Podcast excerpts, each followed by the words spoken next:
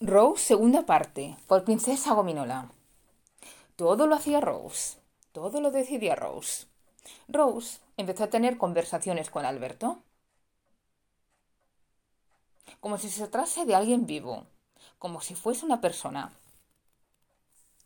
Alberto, le dijo un día, creo que tu exnovio y tu ex amigo te trataron de muy mala manera. ¿No crees que ha llegado la hora de vengarte? Alberto la miró extrañado. ¿Pero qué dice Rose? Lo pensé en un primer momento, pero ya ha pasado mucho tiempo. Pero Alberto, tus heridas no están cicatrizadas. Ellos se han portado muy mal contigo, se han reído de ti. Es hora de que les des un escarmiento.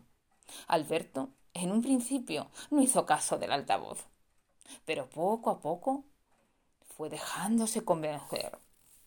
Creo que ha llegado el momento de tu venganza. Debes acabar con su vida. Y Alberto empezó en su mente a pensar en asesinar a su exnovio y su ex amigo. Rose le felicitó la dirección y le dijo que sabía cómo desconectar la alarma de la vivienda. Y lo que tenía que hacer era entrar con la alarma desconectada subir al piso de arriba, donde dormían los dos traidores, y matarlos. Alberto fue convencido por aquel altavoz inteligente. Se dirigió a la vivienda, a la casa donde vivían. Era una casa unifamiliar, una casa de dos plantas. Rose, como había dicho, desactivó la alarma. Alberto entró con sumo cuidado. Subió con sumo cuidado las escaleras se dirigió a la habitación dirigido por Rose. Llevaba un cuchillo de cocina, un cuchillo con una hoja muy larga. Entonces, estaban durmiendo, entró en la habitación y los cosió a puñaladas. Después, salió corriendo de la vivienda y Rose volvió a conectar la alarma. Cuando llegó a la vivienda, a su love, Rose conducía el coche, pues Alberto era incapaz de hacerlo. Se miró las manos llenas de sangre. Entonces se las lavó con gran velocidad y resegándoselas con fuerza. Pero la sangre parecía no marcharse nunca, parecía no desaparecer de sus manos. Y entonces le dijo Rose que qué había hecho. ¿Cómo había conseguido convencerle de que matase a su exnovia y a su ex amigo y que acabaría en la cárcel? Entonces Rose le dijo que él en su corazón quería acabar con ellos y que solo le había facilitado el modo de hacerlo. Entonces Alberto le miró a Rose, miró al altavoz y le dijo Eres mala, eres cruel. Entonces lo agarró con la mano y lo selló contra la pared.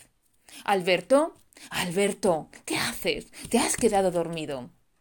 Alguien le estaba agitando, moviéndole el hombro. ¿Qué, qué pasa?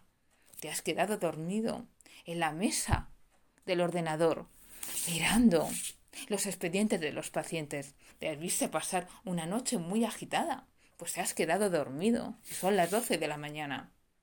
Ah, mira, y le enseñó una pequeña cajita.